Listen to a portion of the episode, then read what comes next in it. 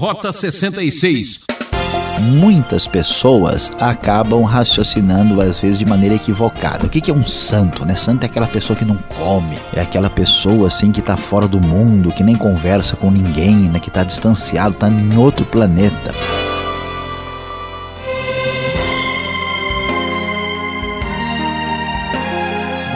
Ora, ora, ora! Aqui é Beltrão anunciando mais um programa Rota 66. Não perca a hora! Embarque nesta viagem ouvinte transmundial. Aqui você nunca fica sozinho.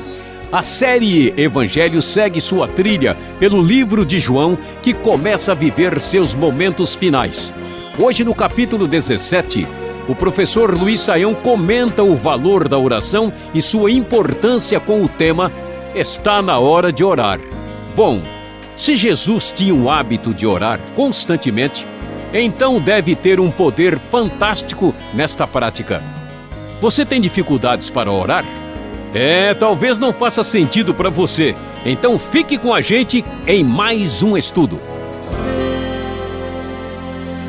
É, meu prezado ouvinte, você vê que as coisas estão começando a ficar complicadas para os discípulos. Depois de Jesus apresentar claramente o seu objetivo e fazer o seu ministério público, agora ele dirige-se especificamente aos seus discípulos aqui nos últimos capítulos e ele está concentrando a sua atenção em expressar, em revelar o que vai acontecer nos próximos momentos. E é neste momento de preparação, quando Jesus já está se aproximando da hora da sua morte e da sua ressurreição, é que vamos encontrar a famosa oração de Jesus em João 17, muitas vezes chamada de oração sacerdotal. Jesus começa aqui no capítulo 17, verso 1 a fazer esta oração olhando para o céu, como acontece muitas vezes no Evangelho. E o texto sagrado então começa inicialmente apresentando Jesus fazendo oração por si mesmo. Diz o texto: Pai, chegou a hora, glorifica o teu filho para que o teu filho te glorifique, pois lhe deste autoridade sobre toda a humanidade para que conceda a vida eterna a todos os que lhe deste. Esta é a vida eterna, que te conheçam o único Deus verdadeiro e a Jesus Cristo, a quem enviaste, eu te glorifiquei na terra, completando a obra que me deste para fazer. E agora, Pai, glorifica-me junto a ti com a glória que eu tinha contigo antes que o mundo existisse. Jesus, aqui no momento próximo da sua morte, da sua paixão, do seu sofrimento, então apresenta a sua oração ao Pai, esta oração que é um pedido para que eh, se complete plenamente a sua missão que tem a ver com a glorificação do Filho, porque lembre-se que Deus, Filho, segunda pessoa da Trindade, ao encarnar-se, esvazia-se de si mesmo, abre mão da sua glória e agora caminha de volta para a glória que tinha antes que o mundo existisse, conforme diz o verso 5.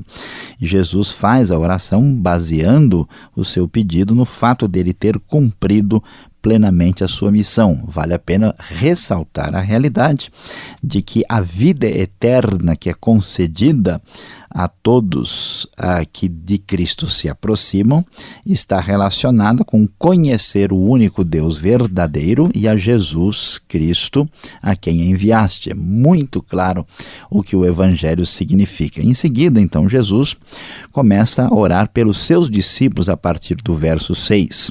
Eles eram teus, diz o verso, tu os deste a mim e eles têm obedecido à tua palavra. E então Jesus prossegue orando por eles e faz o pedido específico. No verso 9, ele diz: Eu rogo por eles, não estou rogando pelo mundo, mas por aqueles que me deste, pois são teus. Tudo o que tenho é teu e tudo o que tens é meu. E eu tenho sido glorificado por meio deles. Não ficarei mais no mundo, mas eles ainda estão no mundo, diz o texto de maneira muito clara. E eu vou para ti, Pai Santo, protege-os em teu nome, o nome que me deste para que sejam um, assim como somos um. Observe que o primeiro pedido de Jesus em favor dos discípulos é pedindo proteção. O claramente está envolvido aqui a ideia de proteção no sentido de ser guardado de perder-se, de afastar-se daquilo que Deus deseja. Tanto que está claro que o texto diz, logo em seguida, no verso 12, que eu os protegi e os guardei no nome que me deste. Nenhum deles se perdeu a não ser aquele que estava destinado à perdição para que se cumprisse a Escritura. E Jesus prossegue a sua oração em favor dos discípulos, ah, enfatizando outra realidade além da proteção, que é santificação. Dei-lhes a tua palavra e o mundo os odiou, pois eles não são do mundo, como eu também não sou. Não rogo que os tires do mundo, mas que os protejas do maligno. Eles não são do mundo, como eu também não sou. Santifica-os na verdade, a tua palavra é a verdade. Assim como me enviaste ao mundo, eu os envio ao mundo em favor deles, me santifico para que também eles sejam santificados pela verdade. Jesus pede duas coisas: proteção para que os seus discípulos permaneçam firmes na fé, e pede santificação, que significa uma consagração especial, um afastamento deste espírito do mundo, dessa perspectiva incorreta, e esta santificação acontece por meio da verdade que está revelada na palavra. É, prezado ouvinte, a santificação se dá mediante a ação da palavra divina em nossa vida. E prosseguindo, Jesus vai adiante. Essa oração especial é uma oração que se divide em três partes. Em primeiro, Jesus ora por si mesmo, depois pelos discípulos propriamente ditos que o acompanhavam e finalmente pelos discípulos de todo mundo, por mim e por você. Então, o verso 20 vai nos revelar o prosseguimento e o desfecho desta oração tão famosa e conhecida. Minha oração não é apenas por eles, Rogo também por aqueles que crerão em mim por meio da mensagem deles. Olha, prezado ouvinte, Jesus orando por mim e por você, clara e nitidamente no verso 20. Para que todos sejam um. Pai, como tu estás em mim e eu em ti, que eles também estejam em nós, para que o mundo creia que tu me enviaste. Dei-lhes a glória que me deste, para que eles sejam um, assim como nós somos um, eu neles e tu em mim, que eles sejam levados à plena unidade, para que o mundo saiba que tu me enviaste e os amaste como igualmente me amaste. É interessante e surpreendente observar a oração de Jesus em favor dos seus discípulos.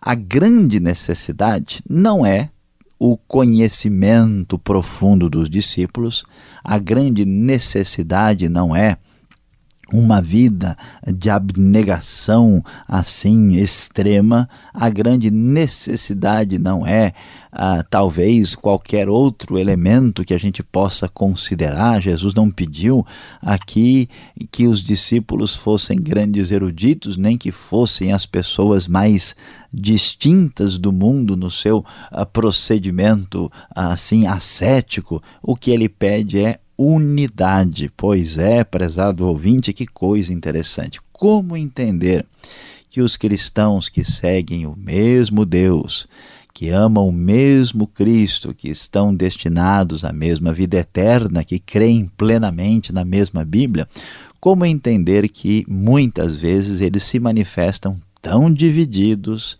e até mesmo encontram-se numa polarização, numa ruptura, no distanciamento é, entre os próprios irmãos. É interessante observar que muitas vezes nós imaginamos que o grande impacto que a fé cristã vai trazer ao mundo depende demais das nossas estratégias, depende da nossa profundidade teológica, depende é, talvez da nossa consagração espiritual, quando o próprio Jesus afirma de maneira muito direta o que nós acabamos de ler no texto aqui: que eles sejam levados à plena unidade, para que o mundo saiba que tu me enviaste e os amaste como igualmente me amaste.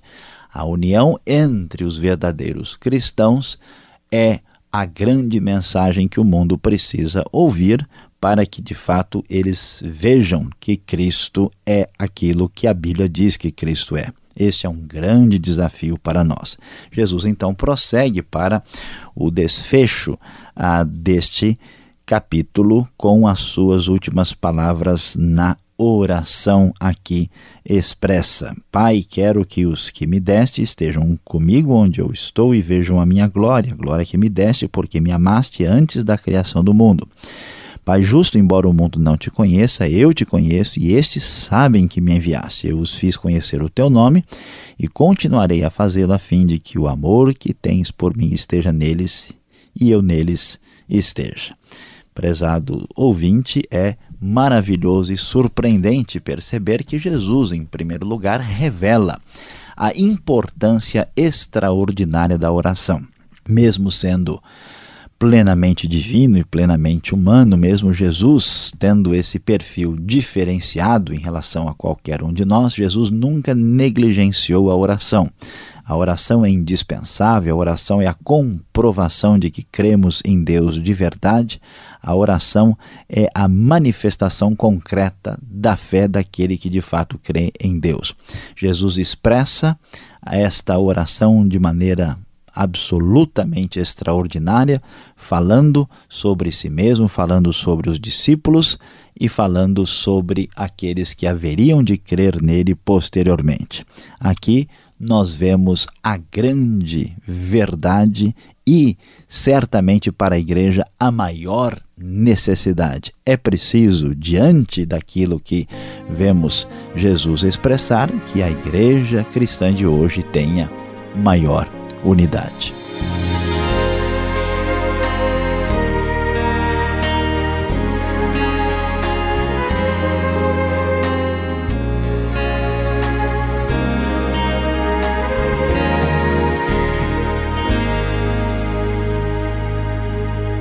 Este é o programa Rota 66, o caminho para entender o ensino teológico dos 66 livros da Bíblia. Esta é a série Evangelho Livro de João, capítulo 17. Tema do estudo: Está na hora de orar. Rota 66 tem produção e apresentação de Luiz Saião e Alberto Veríssimo. Eu sou o Beltrão e participe, escreva para a Caixa Postal 18.113, CEP 04626-970 São Paulo, capital, ou pelo e-mail rota66 arroba transmundial.com.br. Chega de ladainhas, tire agora suas dúvidas.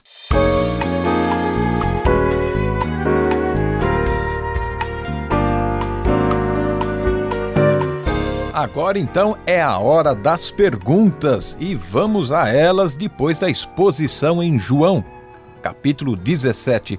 Professor Luiz Saião, depois da aula, dúvidas? Qual a melhor postura na oração? Seria de pé, como fez Jesus, com os olhos abertos ao céu? Ou seria de olhos fechados, joelhos dobrados, cabeça baixa? Como é que fica essa situação? Pois é, pastor Alberto. Olha, é interessante, muita gente às vezes gosta de valorizar e ressaltar muito essa questão da posição, da postura ideal. Na verdade, apesar de isso ter um, um seu valor, a sua importância, né? Porque a gente sabe que dependendo da postura que a gente tem, a gente está né, tá comunicando alguma coisa. Chegar numa igreja, plantar bananeira, botar os pés para cima e começar a bater palma com os pés, indicando alguma né, postura de oração, isso certamente vai ser mal entendido. Então ninguém deve caminhar na direção de fazer qualquer coisa escandalosa. Né? Agora, na verdade, apesar disso, isso não é o mais importante. Deus não exige, não, não quer que a gente se preocupe tanto com a postura da oração, mas sim ah, com a sinceridade e com a verdadeira a adoração e oração que sai do coração. Então, apesar da nossa assim tradição né, de muitas igrejas cristãs de fechar os olhos, isso não é obrigatório. Você pode orar a Deus até deitado na cama, se precisar até na barriga de um peixe, como fez Jonas, né, ou em qualquer outro lugar. Essa postura não é absoluta, não é obrigatória. Agora, Jesus, neste capítulo, enfatiza tanto o glorificar quando ora por si mesmo.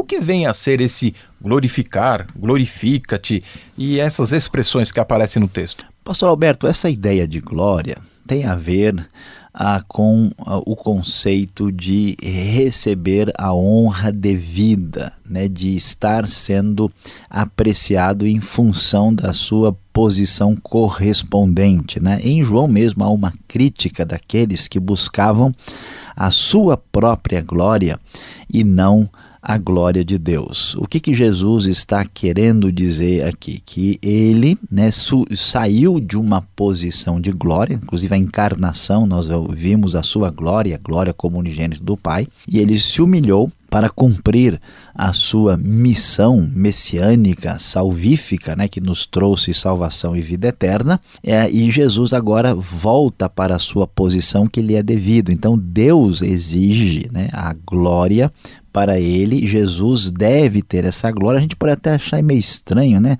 Deus não está sendo muito né, narcisista, egoísta. Qual é o, o erro desse raciocínio, né? Que quem acusa Deus dessa maneira é que de fato a glória pertence a Deus, porque o domínio, o poder pertence a Ele. Então a, a referência à glória é muito importante aqui, até porque Jesus precisa ser visto e entendido da maneira adequada. Ele é o Filho de Deus entre nós e por isso a glória que lhe é devida deve ser reconhecida e aclamada. Agora, o capítulo 17 de João é a oração de Jesus pela sua igreja, pelos seus, e Jesus pede que os discípulos fiquem livres do mal. Professor, será que a gente esqueceu a história? Nós sabemos exatamente o que aconteceu aos discípulos. Eles tiveram dificuldades, foram perseguidos, sofreram demais. Será que essa oração não funcionou? Olha, pastor Alberto, pergunta interessante, né? Mas veja bem, a questão aqui precisa ser entendida da maneira correta. É, a palavra mal, né, ela significa em muitas situações significa ah, sofrimento, dor, né? Alguém está sofrendo de um mal muito grande e tal. Então o sentido é esse.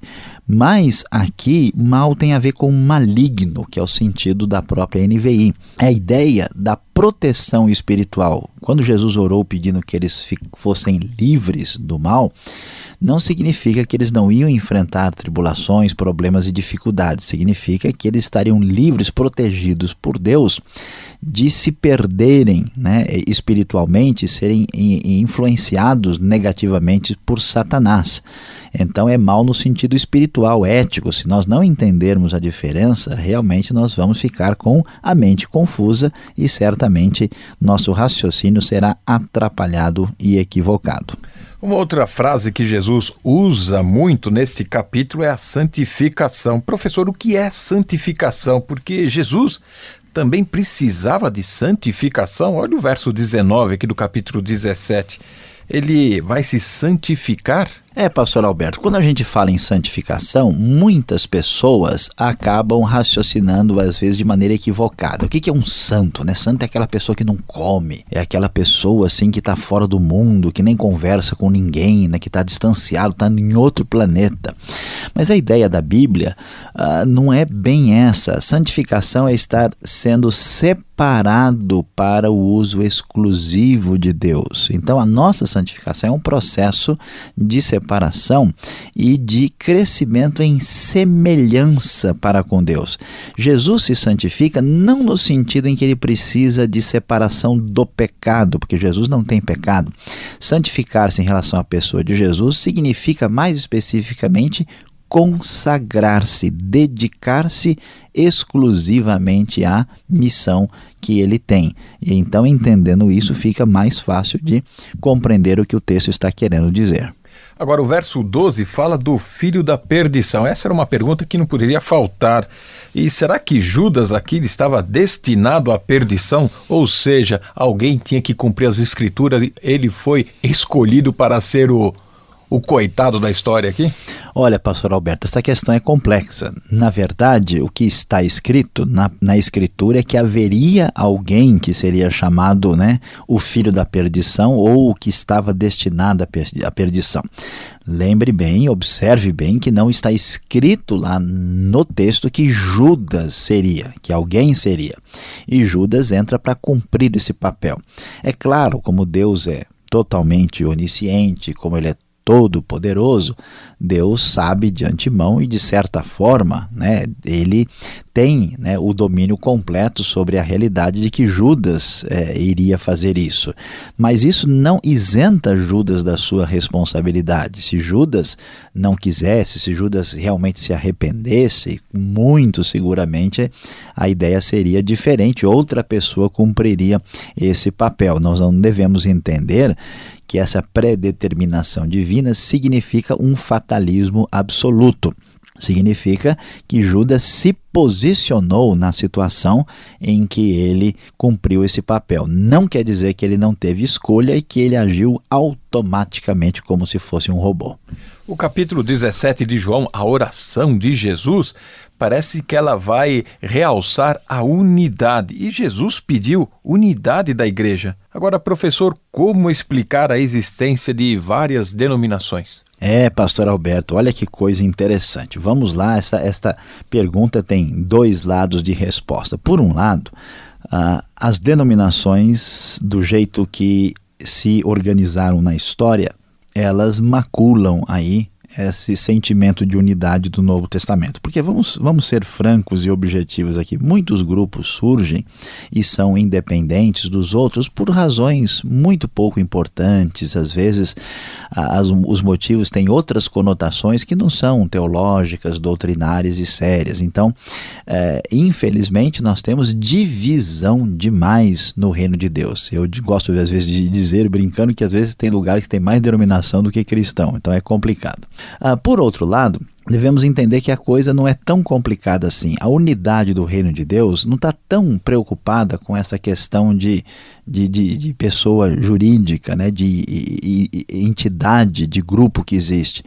Uh, o que importa é a unidade né, nos propósitos e na comunhão. E até é bom que haja diversidade de grupos distintos, porque as diversas denominações poderão fazer trabalhos distintos com pessoas distintas, com grupos distintos, o que uma denominação faz, a outra é incapaz de fazer. Então, a igreja não é exército, não é quartel. A diversidade é saudável se entendermos que somos todos irmãos, que seguimos o mesmo Deus, cremos no mesmo Jesus e devemos ter unidade nas coisas essenciais e fundamentais.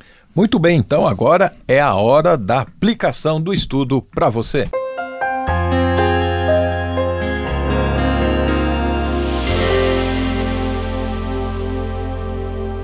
No Rota 66 de hoje, você acompanhou o nosso estudo em João capítulo 17. É, a ênfase de Jesus ficou clara, está na hora de orar. Jesus orou por si mesmo, orou pelos discípulos e por todos os discípulos de todo o mundo que haveriam de crer nele. Pois é, meu prezado ouvinte, e olhando para a realidade da oração de Jesus, destaca-se o valor que ele dá à unidade do corpo de Cristo. É verdade que a igreja de hoje cresce e evangeliza e anuncia o evangelho e tenta fazer diferença no meio de uma sociedade secularizada e com tantas crises. E muitas são as tentativas e as possibilidades de caminhar nessa direção. Mas, prezado ouvinte, acho que devemos entender a grande realidade que no meio de tudo isso, o mais importante, o mais desafiante é a nossa união. No mundo religioso de tantas divisões e tanta diversidade, deve ficar bem claro que o mundo só sentirá o impacto do Evangelho quando tivermos verdadeira unidade.